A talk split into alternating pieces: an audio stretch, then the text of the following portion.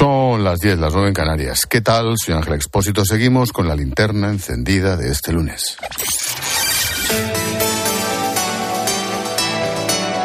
Con Expósito, la última hora en la linterna. Cope, estar informado.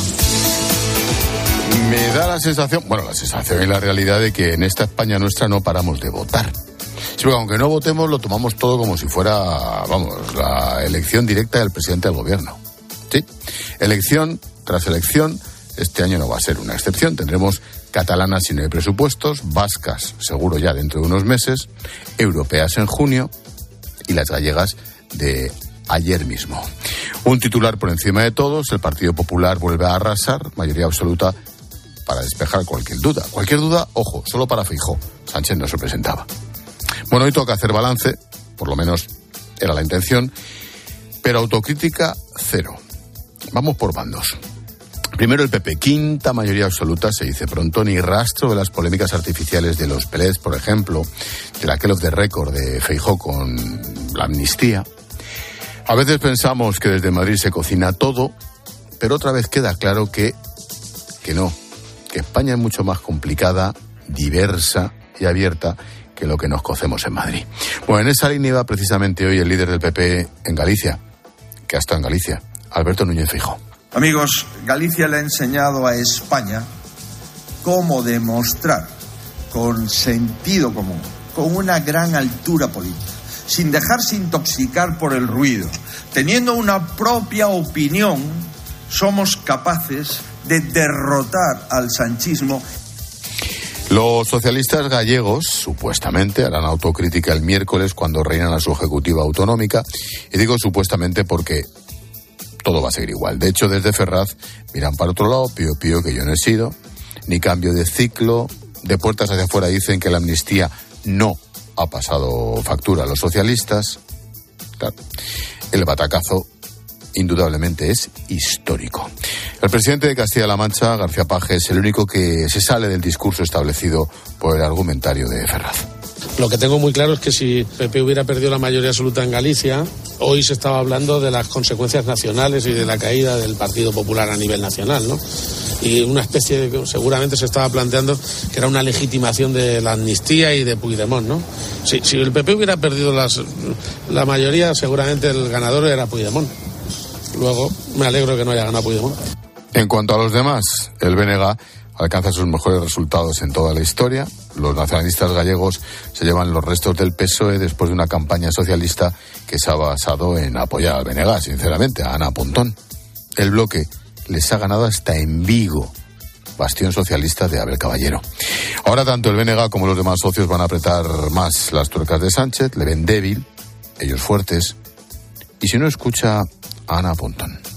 Os galegos e as galegas nos sitúan como alternativa real frente ao Partido Popular. Somos a esperanza para poder romper esa mayoría e con ese apoio e con esa ilusión imos seguir traballando.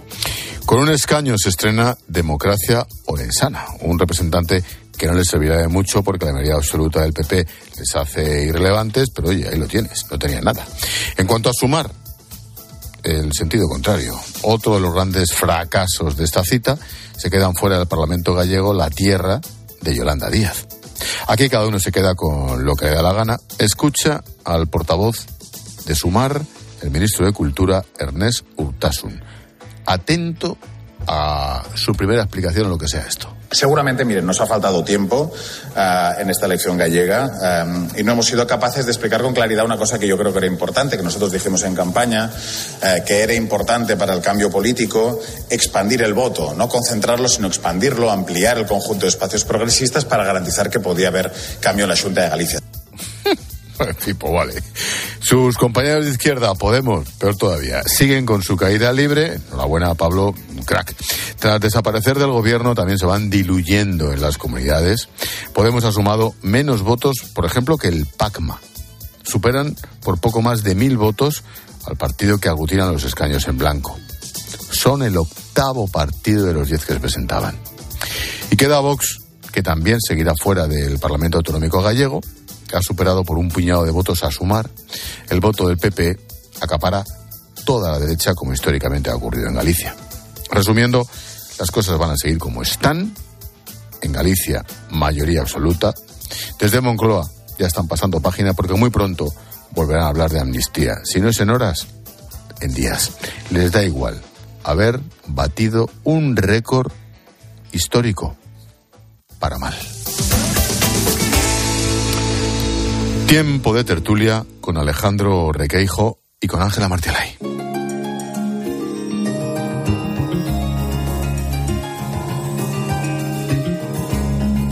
Escuchas la linterna. Con Expósito. Cope, estar informado.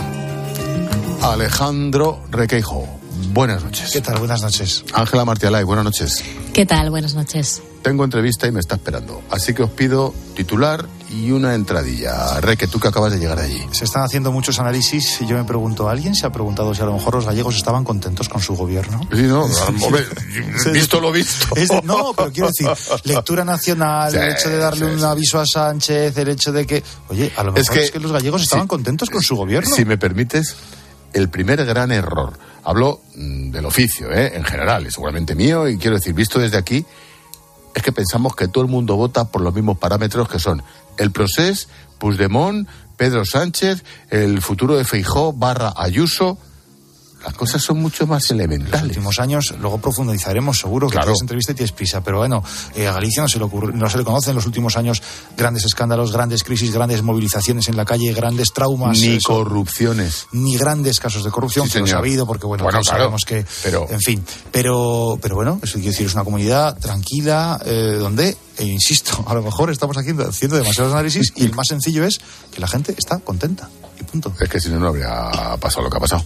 Ángela, brevemente. Mm, Yo creo que siendo cierto todo eso que estáis diciendo, también lo es que conseguir cinco mayorías absolutas es algo prácticamente inalcanzable para cualquier fuerza política, eh, con un candidato que había sido el número dos, pero no el que había conseguido las anteriores mayorías absolutas, con una movilización histórica y en un momento de una tensión nacional excepcional por la amnistía. Yo creo que todo mm, ha sumado. José Manuel Estevez Sá es politólogo, profesor en la Universidad de Coruña. Ayer nos acompañó durante todo el especial Elecciones COPE y quedamos ya en hablar hoy un poquito más de manera sosegada, pues con ese pozo de las 24 horas, que tampoco es tanto. Profesor José Manuel, buenas noches de nuevo. Buenas noches, don Ángel. Encantado de estar aquí de nuevo con Gracias por acompañarnos. Mm, 24 horas más tarde, profesor, ¿alguna lectura que no hiciéramos ayer o, o es todo tan evidente como parece? Bueno, hoy Galicia mm, se despertó tranquila. Galicia ha vuelto a la normalidad. La verdad es que eh, fue un día, hizo un día precioso, casi primaveral, ¿verdad? Soleado y, y esperanzador. Eh, en fin, el cielo estaba azul, de nuevo las costas, los ríos, las playas, eh, pues, eh, pues pintaban también de azul ese mapa que dejó también ayer la victoria del Partido Popular. Fíjese que aquí no nos gustan los colores estridentes, ni los rojos, ni los extraños, ni siquiera el verde, que, que, que, que el único que se acepta aquí, el único verde no es el de Vox, sino el de sus campos, el de nuestros prados y nuestras arboledas. Por tanto, en fin, eh, vuelve a la normalidad, sosegada y tranquila, como es esta tierra, esta comunidad. Eh, hemos visto y se ha confirmado que tanto Fijó como Rueda sí son profetas en su tierra, ha quedado demostrado, no así Yolanda Díaz, eh, queda demostrado también y evidenciado que Rueda ya es un varón del Partido Popular con todos los méritos y con todos los honores y también, por supuesto, que Galicia pues, pues no desea muros. Sus votantes no lo permiten y si desde fuera los intentan construir o imponer, pues eh, los gallegos los terminan derribando. Mm, profesor, lo comentábamos ayer, mm, pero creo que hoy se confirma. Nos equivocamos tajantemente si pensamos que en el conjunto de España se vota por lo que marca Madrid o Barcelona, ¿no? Pues sí, es cierto que, que en fin, hay una eh, estructura, es cierto que el Partido Popular, en este caso en Galicia, tiene una estructura muy bien eh, asentada, pero, y eso, esa implantación territorial es algo que favorece, en este caso, al Partido Popular, pero también, como apuntabais vosotros ya ahora en la introducción a la propia a la propia gestión. Claro, a lo mejor desde fuera estamos, pues, de algún modo, este, imbuidos por todos los, los datos, las crisis, las políticas, las polémicas, las crispaciones, eh, en fin, las huelgas, manifestaciones. Pero aquí, efectivamente, pues la gestión eh, eh, apunta apunta alto, ¿no? Estamos viendo, pues, en fin, que ese, ese cuidado, ese esmero, ¿no? Por cuidar también las cuentas, ¿no? Y, los balances que, que, ha realizado el gobierno de la Junta, ¿no? Estamos viendo como nuestras exportaciones textiles, agroalimentarias, incluso las conserveras, fíjese que están saltando ahora, incluso al mercado asiático, pues salen adelante. Lo vimos también en Fitur, ¿no? Como, como ese, esa pujanza turística que está alcanzando Galicia. Un turismo, sin duda, distinto, pero de calidad, sostenible, diferente, que que empuja mucho el, el Fíjese Fíjate que en el mes de enero, y esto la gente, esto no se comentó, en el mes de enero, pues los grandes cuatro motores del empleo, como son la industria, la construcción, el comercio o la propia hostelería, pues, pues constituyeron el mejor, los mejores números de enero de la última década, ¿no? Y a ello pues le, le, unimos pues esa política, ¿no? Que yo creo que es astuta de, de bajada de, de presión fiscal, de bajada de impuestos, en fin, esa unificación de ayuda, simplificación de la burocracia también, eh, hasta hasta dentro del ámbito de la, de la salud, ¿no? Que tanto se hablaba, pues fíjese que Galicia tiene ha apostado es pionera, tiene un calendario vacunal absolutamente pionero que afecta tanto a los menores, pero también a las personas de más eh, edad, en fin, hasta los jóvenes del exterior, pues hay una política de retorno, etcétera, en fin, son una serie de condicionantes pues que hacen que Galicia que está alejada de esos extremismos, de esos nacionalismos y de esos independentismos en su inmensa mayoría, pues eh, apueste por la, por la tranquilidad, por la continuidad, por el equilibrio y por la moderación. Me acompañan Alejandro Requeijo y Ángela Martiaray. Reque acaba de volver, que ayer le vimos en la tele. Reque. ¿Qué tal? Yo quería hacerle una pregunta. Es, eh, si usted considera verosímil que haya habido mucho votante conservador, mucho votante del Partido Popular, eh, que se haya visto animado a acudir a las urnas después de escuchar que en los medios de comunicación en los últimos días se repetía eso de hay partido, hay partido. Eh, no sé si eso ha provocado alguna movilización entre, o como se dice vulgarmente, que les ha levantado del sofá a gente que ha tenido miedo de que volviese a pasarles como en verano, que es que se daba por hecha la victoria del Partido Popular y luego no fue tal. Bueno, los porcentajes este, de votos son, fueron eh, eh, similares, ¿verdad?, al, al, al, del 2020. Cierto que, que ha habido, digo porcentualmente, ¿no?, con respecto a, a las demás fuerzas y la distribución de, de escaños. Efectivamente, pues eh, ha subido el Partido Popular, ha pasado unos 620 y pico mil eh, hace cuatro años, eh, ahora unos 73 mil, si no recuerdo mal, aproximadamente, pero también es cierto que efectivamente, pues el, el, el bloque, el bloque nacionalista galego, pues también subió en torno a ciento y pico mil, ciento cincuenta mil casi, bajó mucho este el Partido Socialista eh, de Galicia, ¿no? Pero fíjese que incluso entre la suma del, del, bloque y el Partido Socialista de Galicia sumaron un solo escaño más, es decir, dos puntos porcentuales, unos eh, 100.000 votos, ¿no? Eh, pero como digo, fue sobre todo el BNG el que acumuló un mayor número de votos, el PSOE los perdió y el Partido Popular pues eh, consiguió eh, acentuar mayor quizá eh, entusiasmo, pero equilibrado. Es decir, si miramos la respuesta de las distintas fuerzas, ¿no? Con esa participación que comentábamos ayer, que habitualmente suele este, favorecer eh, a las izquierdas, como hubo ese desequilibrio, esa debacle, ¿no? Eh, también esa caída mmm, precipitada y, y, por supuesto, esperada, al menos desde aquí, desde, desde Galicia, del, del, PSOE, debido a esos conflictos también eh, internos y esa falta de un candidato visible, único y que, que genere ilusión por parte del Partido Socialista, pues esperaba que, que los equilibrios se mantuviesen. Es decir, el panorama, eh, el, resumen es que el panorama es muy similar en, eh, en, porcentaje de votos, en iniciativa, en participación, es muy, muy, muy similar. Ha habido una mayor participación, eso siempre es bueno, ¿verdad? Desde todos los candidatos, desde la primera hora de la mañana, y lo comentábamos también ayer, eh, animaban este, al voto y todos digamos, los votantes de cada una de las formaciones políticas, pues eh, acudieron en, en, mayor número que en la ocasión anterior. Es decir, no fue un elemento, eh, digamos, eh, exclusivo, distintivo del Partido Popular, sino que todos ellos pues eh, se vieron. También hizo, coincidió que hacía un día también eh, extraordinario en Galicia, estamos pasando unos días, creo que ahora a partir del jueves vuelve un poquito las temperaturas más extremas, pero hemos tenido también unas jornadas muy agradables que también animaban claro. sin duda a ejercer el, el Por eso la gente votó por la tarde y a última hora, ese fue el gran cambio, por la mañana disfrutar. Y la última, Ángela. Hola, buenas noches, profesor. Yo le quería preguntar por los malos resultados cosechados por, por el Partido Socialista. El PSOE se encuentra ahora mismo con una, la mayor pérdida de, de poder territorial de su historia. Se confirmó ayer en las elecciones eh, gallegas ese batacazo y a mí me gustaría saber un partido político cómo puede revertir esa situación, es decir, cómo puede pasar de tratar de aglutinar mayorías hacer al final de muleta de nacionalismos e independentismos que al final se llevan sus votos, que convencen, convencen a sus votantes. Pues efectivamente, el, yo creo que uno de los grandes problemas es, esa, digamos, eh, filiación, ¿no? Ese cariño que le ha demostrado insistentemente el Partido Socialista a nivel de España eh, a los extremismos, a los nacionalismos y a los independentismos, cosa eh, a la que, por ejemplo, el Partido Popular se niega.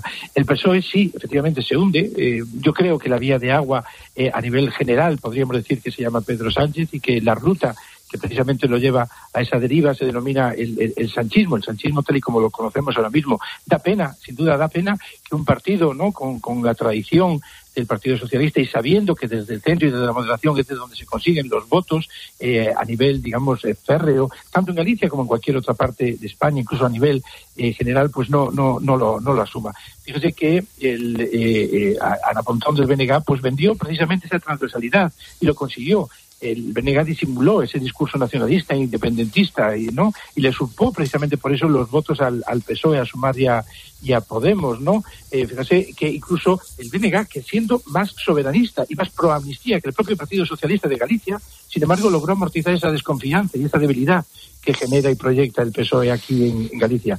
Si a ello le añadimos, mm, como digo, el hecho de que ha habido grandes crisis, grandes luchas internas en Santiago y en muchos otros eh, contextos a lo largo de estos últimos años, no ha habido un candidato claro, una cabeza visible a quien, un líder, ¿no? A quien eh, seguir o con quien ilusionarse.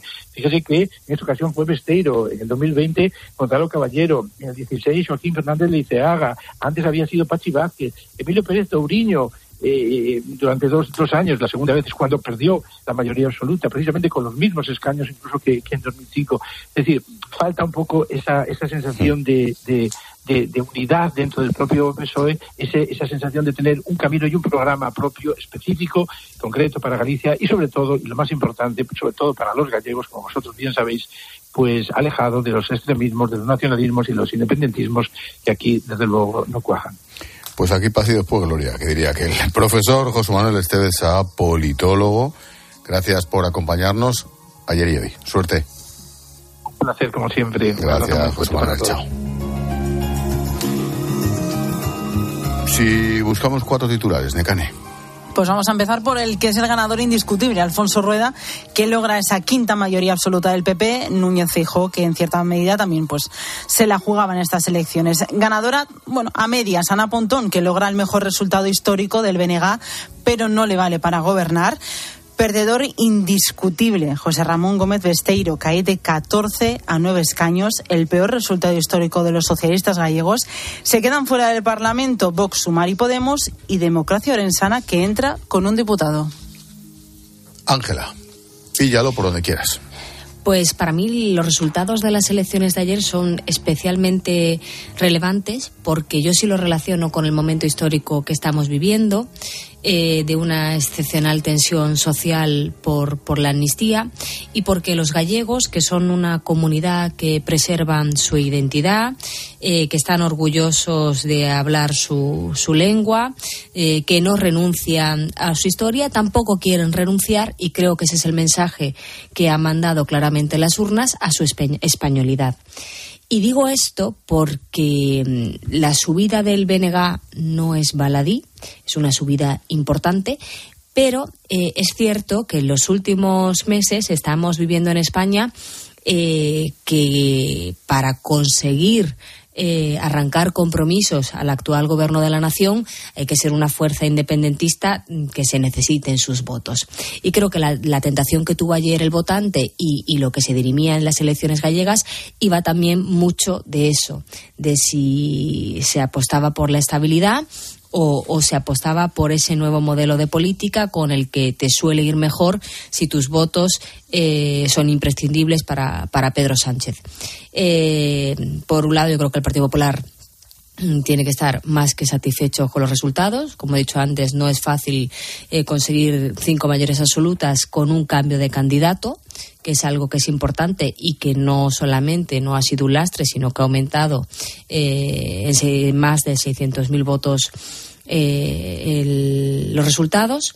Eh, creo que para el PSOE es un desastre sin paliativos, mm, para un partido que ha gobernado el país, que ha gobernado en todas las autonomías prácticamente y que, y que ahora no es capaz de aglutinar ese voto de, de centro izquierda. Creo que tiene que abrirse una reflexión en el Partido Socialista y tiene que hacerse una reflexión en general eh, en la izquierda, porque si algo ha quedado también claro es que eh, Sumar y Podemos han caído prácticamente en la irrelevancia. Ayer Es- escuchaba que sus votantes no llenarían juntos el estadio de Riazor. A ver, ni de coña. Es que, claro, solamente pensar en el voto del gobierno, lo que es PSOE más Podemos, han obtenido nueve escaños. Literal. Sí, Reque.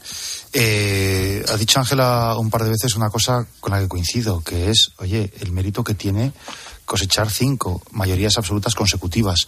Y digo esto porque muchos de los discursos que se decían en los días previos es, oye, es que si no revalida la mayoría absoluta sería un batacazo para el Partido Popular. Eh, bueno, vamos a ver, eh, parece que las mayorías absolutas las regalasen y estamos ante una rareza, casi te diría que en Europa. En los cuarteles generales del bloque y del Partido Socialista, en los últimos días, hacían eh, una serie de cálculos y una serie de, requisitos que se tenían que dar para, para conseguir el vuelco electoral en, en Galicia. Uno de ellos era que la participación estuviese por encima del 52%, eso se consiguió. La otra era que el eh, bloque nacionalista galego estuviese en torno a los 25-26 escaños. El bloque cumplió. Lo que no era previsible o con lo que no contaban o lo que no se podía consentir es que el Partido Socialista bajase más de dos escaños, es decir, que pasase de 14 a 12. Y se ha quedado en 9.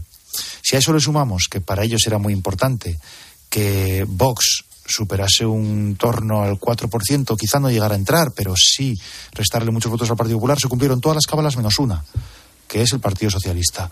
Por lo tanto, eh, el relato que había hecho Ferraz era, bueno, nosotros en estas elecciones no nos jugamos nada, no es nuestra liga, no es nuestro partido. Quien se la juega, se la juega. Quien se la juega es Feijó. Ya, esa narrativa podía tener cierta, eh, cierto encaje, salvo que el único que no has cumplido seas tú. Es decir, que todo se haya dado menos el papel del Partido Socialista en Galicia. Y fíjate, Ángel, eh, Ángela, había un lema que utilizaba mucho el Partido Socialista para replicar los malos resultados tradicionales del Partido Popular en el País Vasco y en Cataluña, que era, fijaos, el Partido Socialista es el partido que más se parece a España, porque es capaz de lograr buenos resultados en el País Vasco y buenos resultados en Andalucía y buenos resultados en Cataluña y buenos resultados prácticamente en todos sitios. Competía en todos sitios. Bueno, lo que ha pasado ayer en Galicia confirma un patrón que vimos al final de la noche electoral de las autonómicas y locales, que era un mapa de España teñido de azul. Ese, eh, ese patrón lo cortaron las elecciones generales, donde yo creo que el gobierno acertó en la narrativa de hay que frenar a la derecha y hay que frenar a la extrema derecha y así pudo salvar los muebles en términos numéricos, pero no perdamos de vista que Pedro Sánchez es presidente precisamente por esa situación que se produce en el ámbito territorial. Cuando decimos, no, es que el Partido Socialista tiene que hacer una reflexión en el ámbito territorial porque está perdiendo fuerza. Bien, eso es verdad. Pero eso no es incompatible con la estrategia del muro de Sánchez en Madrid. Ah, no, su estrategia, Es decir, su yo- estrategia es apoyarse. Yo pierdo poder socios, territorial, claro. pero mm, quien lo está ganando son partidos independentistas que me garantizan a mí la eh, permanencia en, en el gobierno en Madrid. Claro, eso es a costa de sacrificar la sigla. Yo no sé si el Partido Socialista está ahora mismo en condiciones de hacerse un examen de qué va a ser de nosotros el día que no, No. esté Sánchez. Pero es que ese día van a pasar mucho frío. Pero Bueno, alguien- Yo creo que dependerá, ¿no? Perdón, yo creo que dependerá de si realmente pueden aprobar la ley de amnistía, de si la pueden aprobar o no, si pueden sacar presupuestos, eh, de qué pasa, eh, porque parece que Sánchez sí se va a jugar su futuro político, a qué pasará en unas futuras elecciones catalanas, porque hay que decir que Sánchez se encuentra hoy en el Palacio de la Moncora por los votos eh, que tuvo el PSC eh, en Cataluña en las pasadas elecciones generales. Y a partir de ahí veremos. Pero al final en la política hay una cosa que está clara. Mientras Sánchez sea presidente del gobierno y mantenga el poder, las voces disidentes serán menores. Ahora, el refrán de que a perro flaco todo se le vuelven pulgas, eso es verdad. Y que hay un malestar latente con la amnistía dentro del Partido Socialista y que hay muchos dirigentes del PSOE que sí que consideran que los resultados de ayer están lastrados por la amnistía y por la deriva de, de eso de renuncia. A mí para mí para mí lo más grave es que el Partido Socialista ha tenido ha renunciado a esa vocación de transversalidad. De ser uno de los dos grandes partidos de Estado que pueda aglutinar a votantes de diferente signo y lo que tú decías, en diferentes territorios.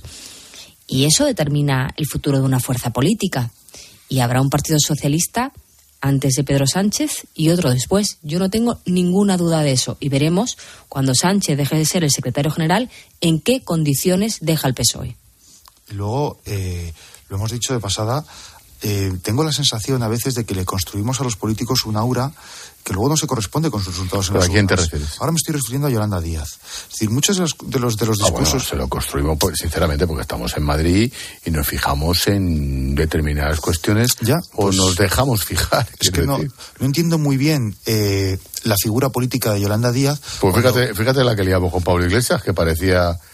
Y es exactamente el mismo fenómeno. Pero con todo y con eso, Pablo Iglesias se quedó a un, a un pellizco de hacer un sorpaso histórico. ¿Tú crees? Sí, claro, en las elecciones del año 2016 estuvieron muy cerca.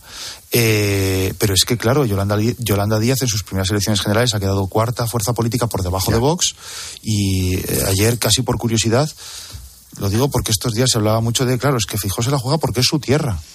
Eh, Yolanda Díaz también es de allí. Me preocupé por mirar el resultado de Yolanda Díaz en su pueblo, en Fene, que es el que está al lado del mío, de Mugardos. Eh, sacó 304 votos.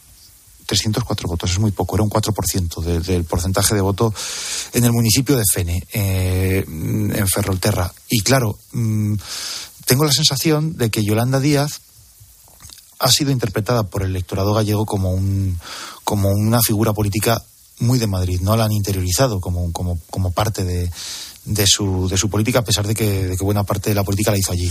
Y luego no me quiero olvidar tampoco de Vox, porque claro, tenemos como muy amortizado. Claro, es que Vox no entra en Galicia, como si entonces ya no hubiese que hacer más análisis. Y yo creo que hay que hacer análisis. Eh, Vox confirma su mal momento, sobre todo teniendo en cuenta que yo creo que Vox tenía eh, al menos dos coyunturas que le eran favorables. Eh, una es el auge de la extrema derecha en el entorno, en el contorno europeo, casi te diría que en el contorno mundial. Fijaos que de los pocos partidos que hicieron campaña en mira- Argentina. Mira, a Donald Trump. Mira Donald Trump, mira Argentina, donde precisamente Vox hizo campaña, intentando algún tipo de, efecto Milley en, en, en el voto exterior. Pero esa es una de las coyunturas que yo creo que Vox no está sabiendo aprovechar por culpa de su mal momento y sus problemas internos. Y en otro orden de cosas, creo que la campaña coincidió con todas las protestas del campo y del sector primario. Y ahí Vox, en otros lugares de España, sí que ha tenido predicamento. En Galicia no. En gran parte porque otra de las cosas que se han hablado mucho en las últimas horas es la fuerte implantación territorial que tiene el Partido Popular. Alcaldes, concejales, cargos públicos que han hecho, han hecho posible esta victoria. Eso también tiene que ser un aviso para navegantes del Partido Socialista. Al final, de tanto darle golpes al muñeco, al final el muñeco se rompe. Si tú pierdes poder territorial, luego eso cuesta mucho, mucho recuperar ese terreno perdido. Yo creo que en concreto en Vox, cada vez que estamos repitiendo elecciones, la, la tendencia del partido de Abascal es a la baja, porque como todos los extremos, yo creo que irrumpen con mucha fuerza, pero a medida que tocan poder y empiezan a gestionar, pues se van bajando la- las expectativas. Eh, si Vox ahora mismo no tuviese los diputados que tiene en el Congreso, Alberto Núñez Fijó, si hubiese sido capaz de aglutinar a toda la derecha y el centro derecha, sería presidente del gobierno. Y, lo, y lo que hemos visto en Galicia es claro, cuando Vox se queda fuera del Parlamento, no ha tenido esta vez, pero aunque hubiera tenido algún escaño muy minoritario, muy residual, eh, el PP mm, se hace con el gobierno. Eh, ese es el modelo que no depende eh, de Feijó. Yo creo que ahí el Partido Popular lo tiene muy difícil y que Pedro Sánchez no va a dejar escapar, porque mientras que esté Vox, eh, el PSOE podrá agitar el fantasma de la extrema derecha como hizo en las pasadas elecciones eh, generales y, ese efecto polarizador yo creo que está perfectamente medido, estudiado, repetido por, por el Palacio de la Moncloa. Lo que pasa que como todo llegará un momento que dejará de dar miedo y dejará de, de movilizar al electorado de izquierdas. Y, llegará un momento, como ha pasado con otros partidos que llegaron a tener muchos diputados en el Parlamento Nacional, mm, que yo creo que acabará con una, con una representación mucho más residual y modesta. Eh, dicho lo cual, eh, eh, es también claro que después de cinco mayorías absolutas, los partidos tienen una implantación territorial fortísima. Eso es lo que pasó hace muchos años eh, en Andalucía, cuando el Partido Socialista gobernó durante más de 30 años. Quiero decir, eso es una obviedad. Pero esas son las reglas del juego. Y es verdad que en todos estos años, lo habéis dicho, no han salido escándalos de corrupción, en, unos años en los que el Partido Popular sí que tenía corrupción y no se le ha podido atribuir ni ha salido salpicado en ningún momento el PP gallego. Eh, y luego hay otra cosa eh, que yo creo que los ciudadanos, más allá de la clave nacional, eh, perciben, aprecian y deciden eh, si los servicios públicos funcionan bien, eh, si es un gobierno con cierta centralidad, que da estabilidad a los ciudadanos, que cada legislatura va mejorando su vida en pequeñas cuestiones. Yo creo que eso muy mucho, muy mal lo tienen que hacer para que haya un vuelco. Reque, brevemente, por favor. Sí, yo quería hacer una mención sobre el bloque nacionalista galego, ¿no? Y sobre la figura de Pontón. Para mí uno de sus grandes éxitos, más allá del resultado electoral, que supera el récord histórico que cosechó Beiras en el año 97, lo cual es, no es poca cosa, estaba en un 25% de apoyo y 395.000 votos y fijaos, se le pasó de largo. Para mí, eh, Ana Pontón tiene dos méritos. Uno, haber eh, sido capaz de presentar como novedoso, como moderno, un partido tradicional de toda la vida. Eh, o sea, cuando aparecen las mareas, el bloque nacionalista galego corría el riesgo de convertirse en el partido del abuelo, para que nos hagamos una idea de qué estamos hablando. O sea, de la remontada de cómo ha resucitado un partido y una sigla que estaba, que estaba abocada a, la irrelevancia. Eh, tiene mucho mérito. Y también haber sabido mm, eh, calmar o, o, unir las dos almas que tiene históricamente ese partido, que no solamente es entre nacionalismo y izquierda, por así decirlo, sino que yo lo establecería más en un eje que es eh, lo rural, eh, el sector primario, el recelo con la Unión Europea, con las ayudas, frente a lo moderno, lo woke, las banderas de la nueva izquierda. Esas dos almas, entre lo rural y lo moderno, Ana Pontón las ha sabido unir muy bien y atraer y hacer un proyecto ilusionante de una sigla que estaba vieja. Habrá más ángulos que analizar durante los próximos días, seguramente. Por cierto, Yolanda Díaz Pero Sánchez no ha salido nadie por ahí. Oye, qué raro. Déjame dos minutos. Estás escuchando la linterna de Cope. Y recuerda que si entras en cope.es, también puedes llevar en tu móvil las mejores historias y el mejor análisis con Ángel Expósito. Te lo digo o te lo cuento. Te lo digo. No tienes seguro para mi coche eléctrico. Te lo cuento. Yo me voy a la mutua. Vente a la mutua y además de las mejores coberturas, te bajamos el precio de tus seguros, sea cual sea. Llama al 91 555 5555. Te lo digo o te lo cuento. Vente a la mutua. Condiciones en mutua.es.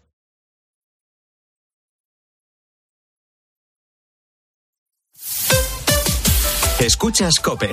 Y recuerda, la mejor experiencia y el mejor sonido solo los encuentras en cope.es y en la aplicación móvil. Descárgatela. En Alquiler Seguro sabemos que cada cliente es único. Por eso estamos orgullosos de ser la primera empresa del sector en recibir la certificación AENOR de compromiso con las personas mayores. Horario preferente, más de 50 oficinas a tu disposición, gestores especializados y mucho más para que la edad no sea un obstáculo en tu alquiler. Alquiler Seguro, la revolución del alquiler.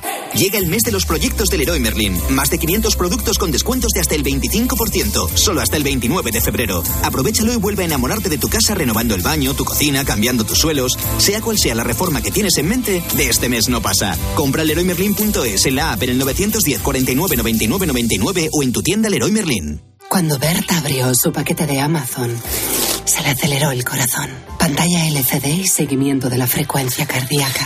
La pulsera de actividad se clasificó en su corazón por su calidad y su precio. Cinco estrellas de Berta. Productos estrella a precios estrella. Empieza a buscar en Amazon hoy mismo. Inspiran a Zurich Seguros a ser mejores. Por eso, ahora por ser cliente de Zurich, con el seguro de hogar, tu mascota también estará protegida. Infórmate en zurich.es y contrata tu seguro de hogar. Hagámoslo épico. Zurich Descubre los diseños exclusivos y los productos innovadores de las tiendas porcelanosa. Piezas de gran formato, griferías con sistemas de ahorro, cocinas de inducción invisibles. La casa de tus sueños está en porcelanosa. Y ahora, del 1 al 16 de marzo, aprovecha los días porcelanosa con descuentos muy especiales. Porcelanosa.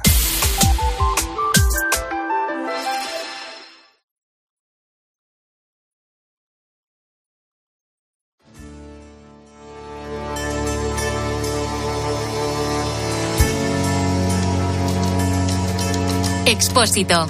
La linterna. Cope. Estar informado.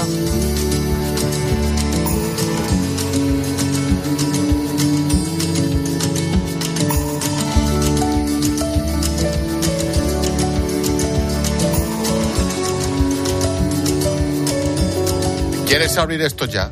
¿Me quieres abrir esto ya? Que me tienes aquí quemado.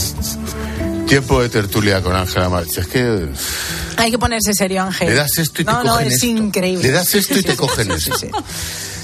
Tiempo de tertulia, decía, por quinta vez, con Ángela Martialay y con Alejandro Requeijo. Noticia, claro, día electoral con la que está cayendo, reacciones, pero que yo creo que es muy importante. A lo mejor Ángela me lo enmarca mejor. Necane. Veremos en qué queda todo esto. El Tribunal Supremo de momento lo que ha hecho es anular el traspaso de las competencias de tráfico a Navarra. Uno de los pactos que hizo el PSOE con Bildu.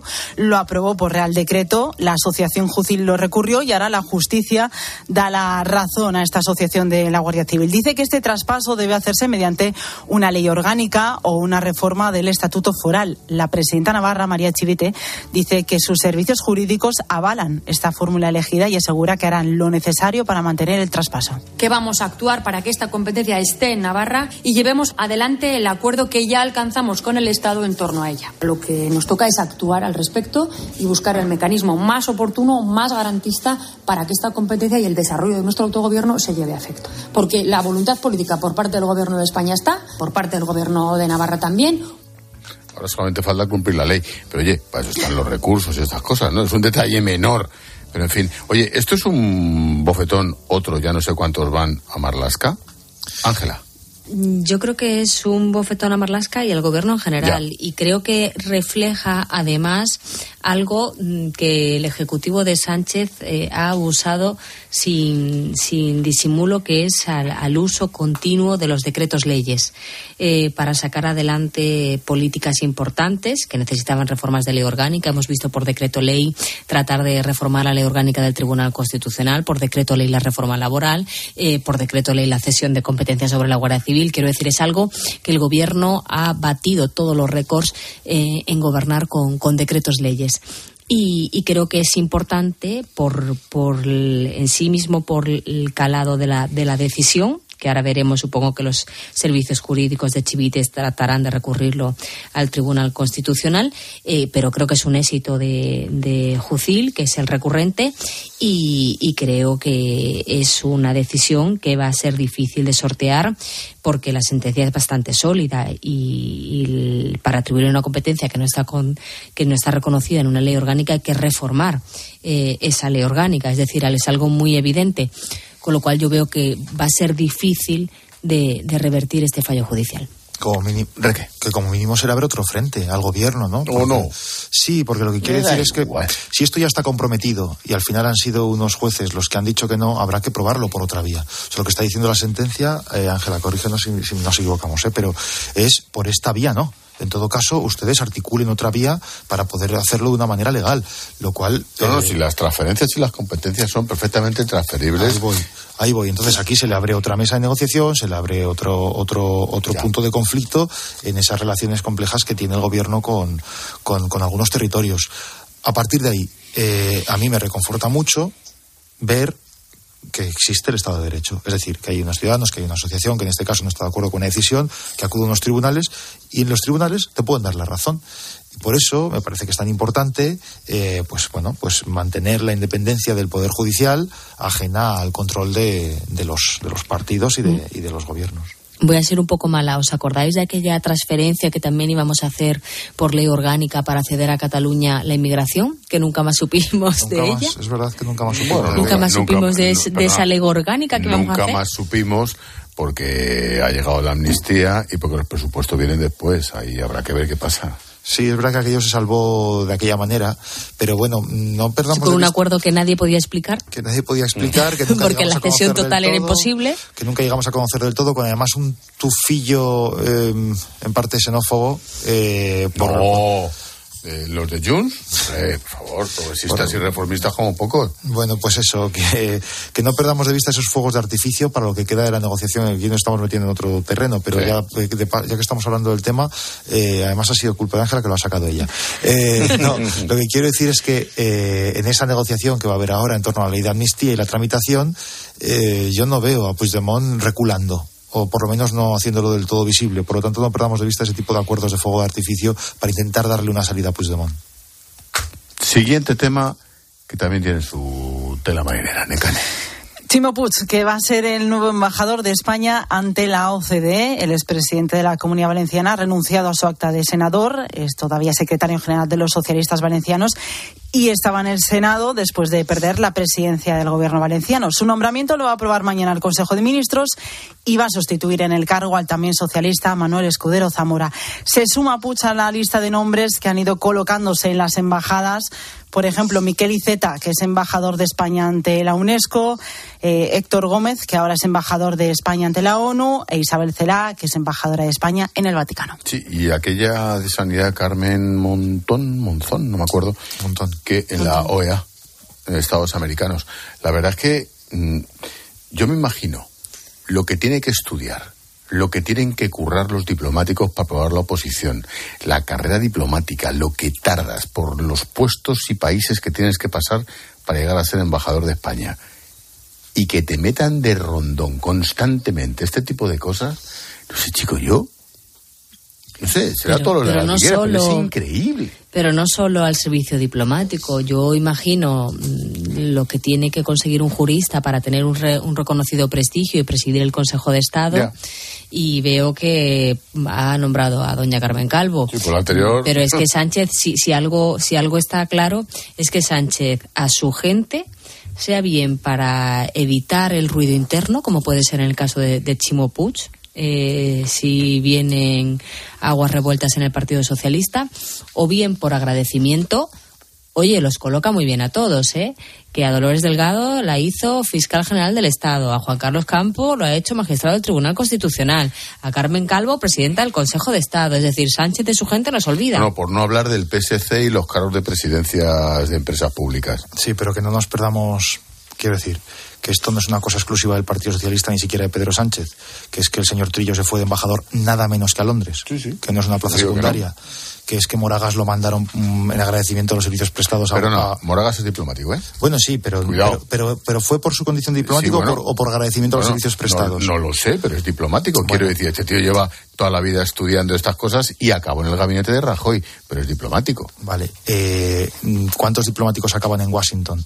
Muy pocos, la élite de la diplomacia, no es una plaza cualquiera. Yo no, bueno, no dudo que, eh, que de la valía de, de Moragas en términos de, de, su carrera diplomática, pero permíteme que piense que el hecho de que fuese elegido donde fue elegido, fue enviado, fue en agradecimiento a los servicios prestados. Lo que no me puede imaginar es que empezamos, em, empezamos preguntando por Chimo Puig y acabamos con Moragas. No, pero, bueno, pero te quiero decir que Chimo no es una, Puig, embajador en la que OCDE. la agencia de colocación, Fantástico. digo que la agencia Hombre, de colocación. Va a vivir como los gran- reyes en París. Vamos, y no va a dar un palo al agua. Vamos, pero- ya quisiera la mayoría de los españoles tener ese cargo. Pero que no es exclusivo del Partido Socialista ni de Pedro Sánchez. no, pero lo hacen con menos disimulo. Yo eso discrepo, yo creo que lo hacen con menor disimulo, porque, insisto, no es algo que se circunscriba al cuerpo diplomático, es que Sánchez ha colocado bien a todo el mundo que ha querido, que ha salido de su gobierno, y da igual en qué institución del Estado.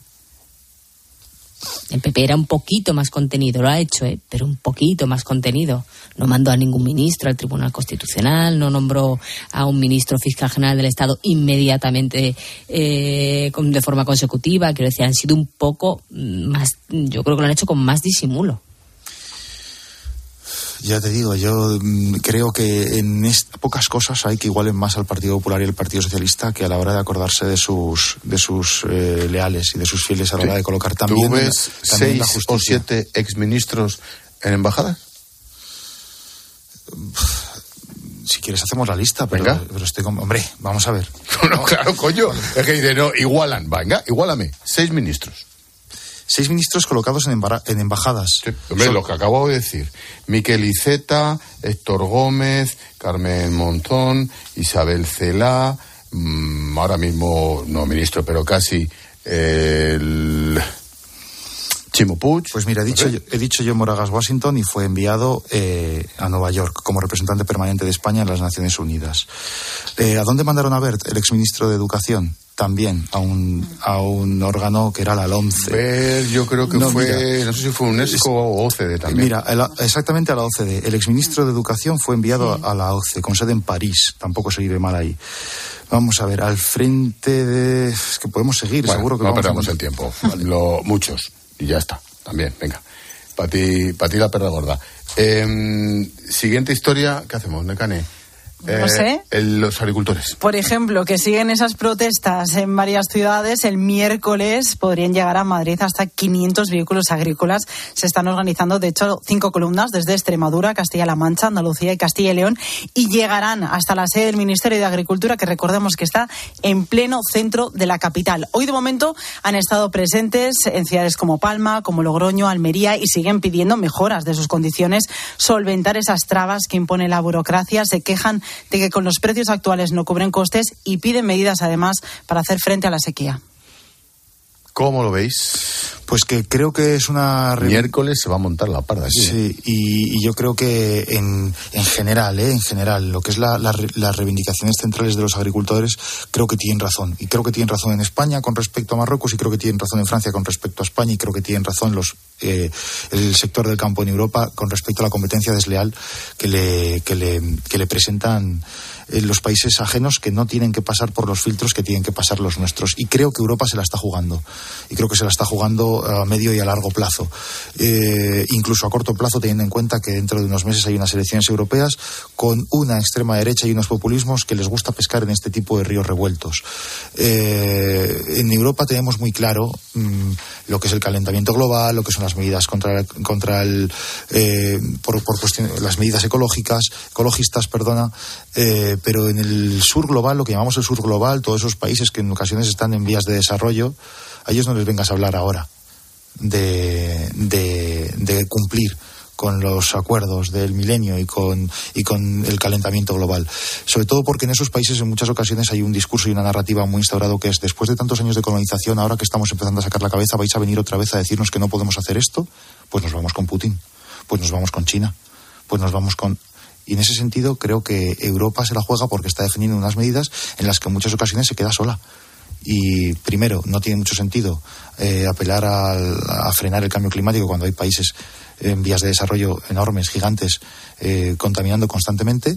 Y insisto, porque creo que son, son mensajes que, que nos están aislando. Y creo que la pandemia nos dio una señal de alerta en cuanto al poco eh, poder productivo que tenía eh, la Unión Europea. Por ejemplo, un ejemplo que todo el mundo recuerda y que todo el mundo sabrá, que es no teníamos mascarillas, había que traerlas de fuera, con la competencia que eso generaba entre los distintos estados de la Unión Europea. Y creo que Europa tiene que, que ser consciente de que no puede, eh, un- una expresión que me convence mucho y que se ha dicho en estos últimos días, no puede externalizar su nevera. El tema, de Yo la- el, creo- tema, el tema del autoabastecimiento energético, la independencia energética es fundamental, pero ojito, el abastecimiento alimentario. nada más Hombre, nada con eso también nos hemos dado La cuenta con la guerra de, de Ucrania y de Pues del cereal. Eh, pero yo creo que los agricultores tienen razón y creo que la mayoría de la población entiende que, que piden unas reclamaciones que son justas. Pero también es cierto que la PAC no se va a cambiar en dos días y que este es un problema mm, que es un problema a nivel europeo, no es solamente un problema que tenga el gobierno de Pedro Sánchez y que además no parece que tenga visos de solucionarse ni que hayan convencido mucho las propuestas del ministro Planas al sector agrario y puesto que ya valora unirse a estas medidas el sector pesquero, es decir, que solamente puede ir a peor. Eh, dicho lo cual, yo creo que Europa tiene que hacer una reflexión eh, es mal momento porque estamos a las puertas de unas elecciones, pero tiene que hacer una reflexión de si las políticas verdes pueden ir tan rápido como para que el campo no pueda asumirlas. Y, luego yo creo que, que es urgente que, que haya una competencia eh, leal respecto de terceros países. Quiero decir, yo no creo que, que, Francia tenga razón cuando nos acusa a nosotros de una competencia desleal en nuestros productos, porque jugamos con las mismas reglas del juego. Pero es cierto que los tomates españoles no juegan con las mismas reglas del juego, ni fitosanitarias, ni de mano de obra, ni de con los marroquíes, los que vienen de China, etc. por, no hablar, por, no hablar, de los derechos laborales de los Claro, con lo cual ahí yo sí que creo que la Unión Europea, eh, haciendo bien en abanderar esas políticas eh, verdes, mm, tiene también que escuchar a, quienes viven del campo y tiene que, prestar la atención y darle la importancia, como tú decías, del autoabastecimiento a un sector eh, tan importante como es el sector primario. Pero la PAC no la vamos a cambiar en dos días, por mucho que continúen las tractoradas. Me quedan cuatro minutos, dos para cada uno. A mí el tema Rusia barra guerra híbrida me parece fundamental.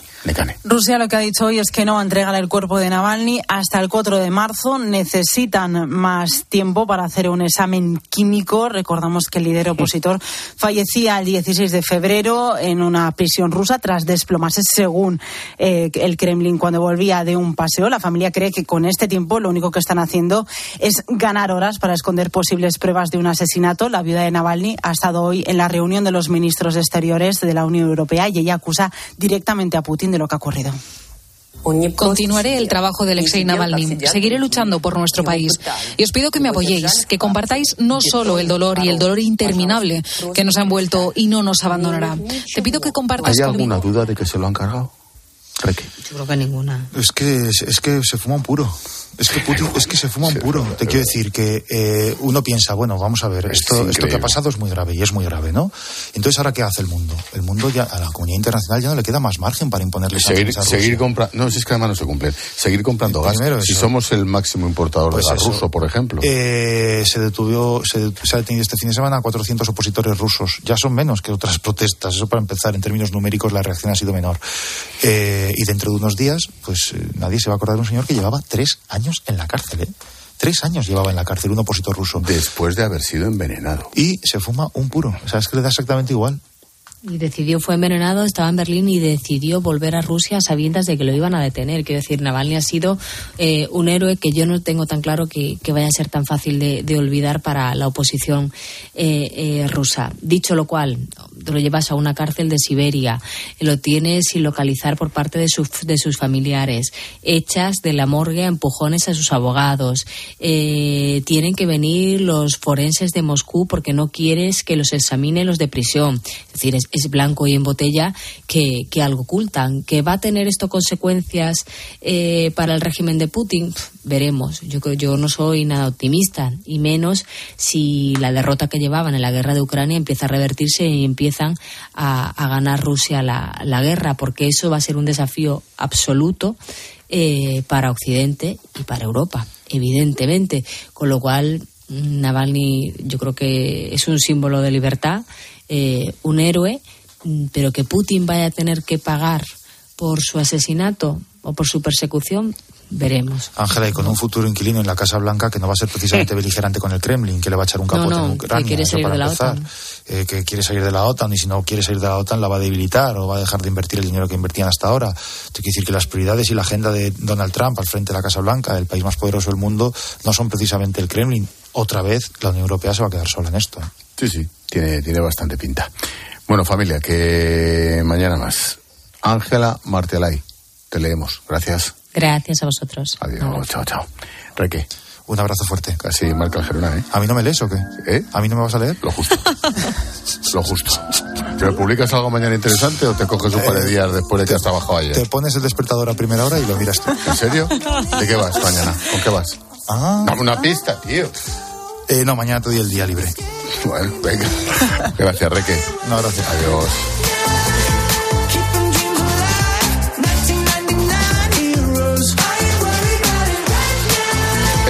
El tiempo de tertulia lo cierra Jorge Bustos todos los días con su personaje del día.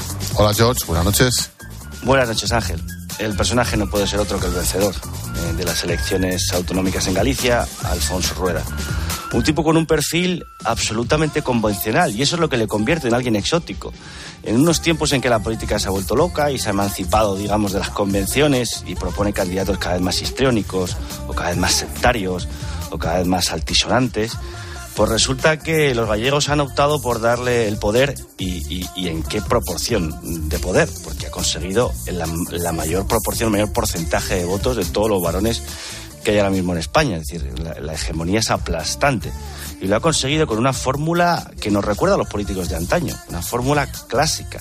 Un padre de familia con dos hijas que estudian en Madrid, con una mujer que se levanta para trabajar todas las mañanas, que lleva toda su vida trabajando en, Galicia, eh, en, política, con su oposición y que se metió en política hace muchos años, ha estado siempre a la sombra de Feijóo como su mano derecha más leal y que cuando da el salto como cabeza de cartel, pues expresa esa normalidad, esa normalidad que los, que los gallegos han reconocido con, un respaldo aplastante.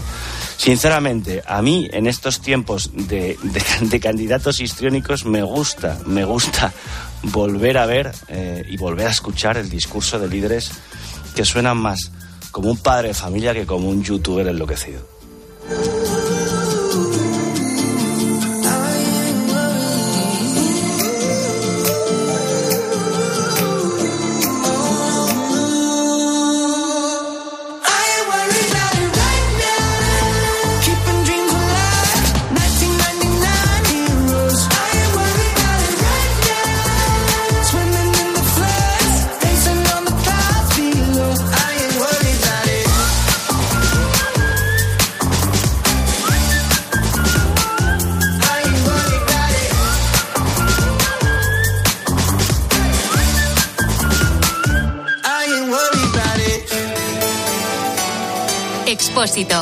La linterna. Cope, estar informado. Oye, ¿tú también tienes algo que contar? A las 10 de la mañana, en la hora de los fósforos, nos encanta pasarlo bien contigo. Cuénteme, Francisco, cuál es su artilugio. Yo compré un GPS que me venía muy bien para andar con él, que me costó un pastón, lo colocamos y dice tres piernas tiene esto para enganchar, enganchamos el GPS. Por la mañana levantamos, vamos a la playa. Cuando volvemos, entramos al coche y estaba como un churro. Era un churro. De lunes a viernes desde las 6 de la mañana, Herrera en Cope. ¿Nos cuentas tu historia? Buenas noches. En el sorteo del cupón diario celebrado hoy, el número premiado ha sido 72.633 72633 serie 13013. Recuerda que mañana, como cada martes, tienes un bote millonario con el sorteo del Eurojackpot de la 11. Y ya sabes, a todos los que jugáis a la 11, bien jugado.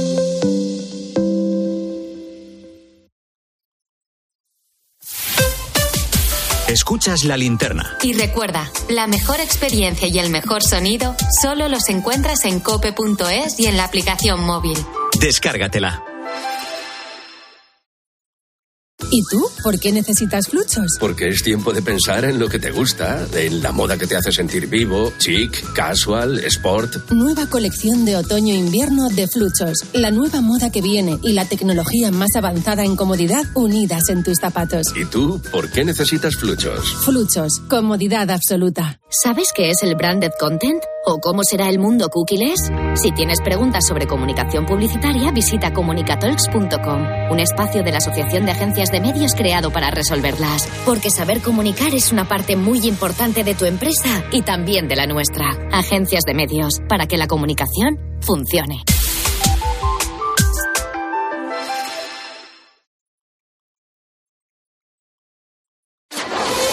Línea editorial. Cadena Cope.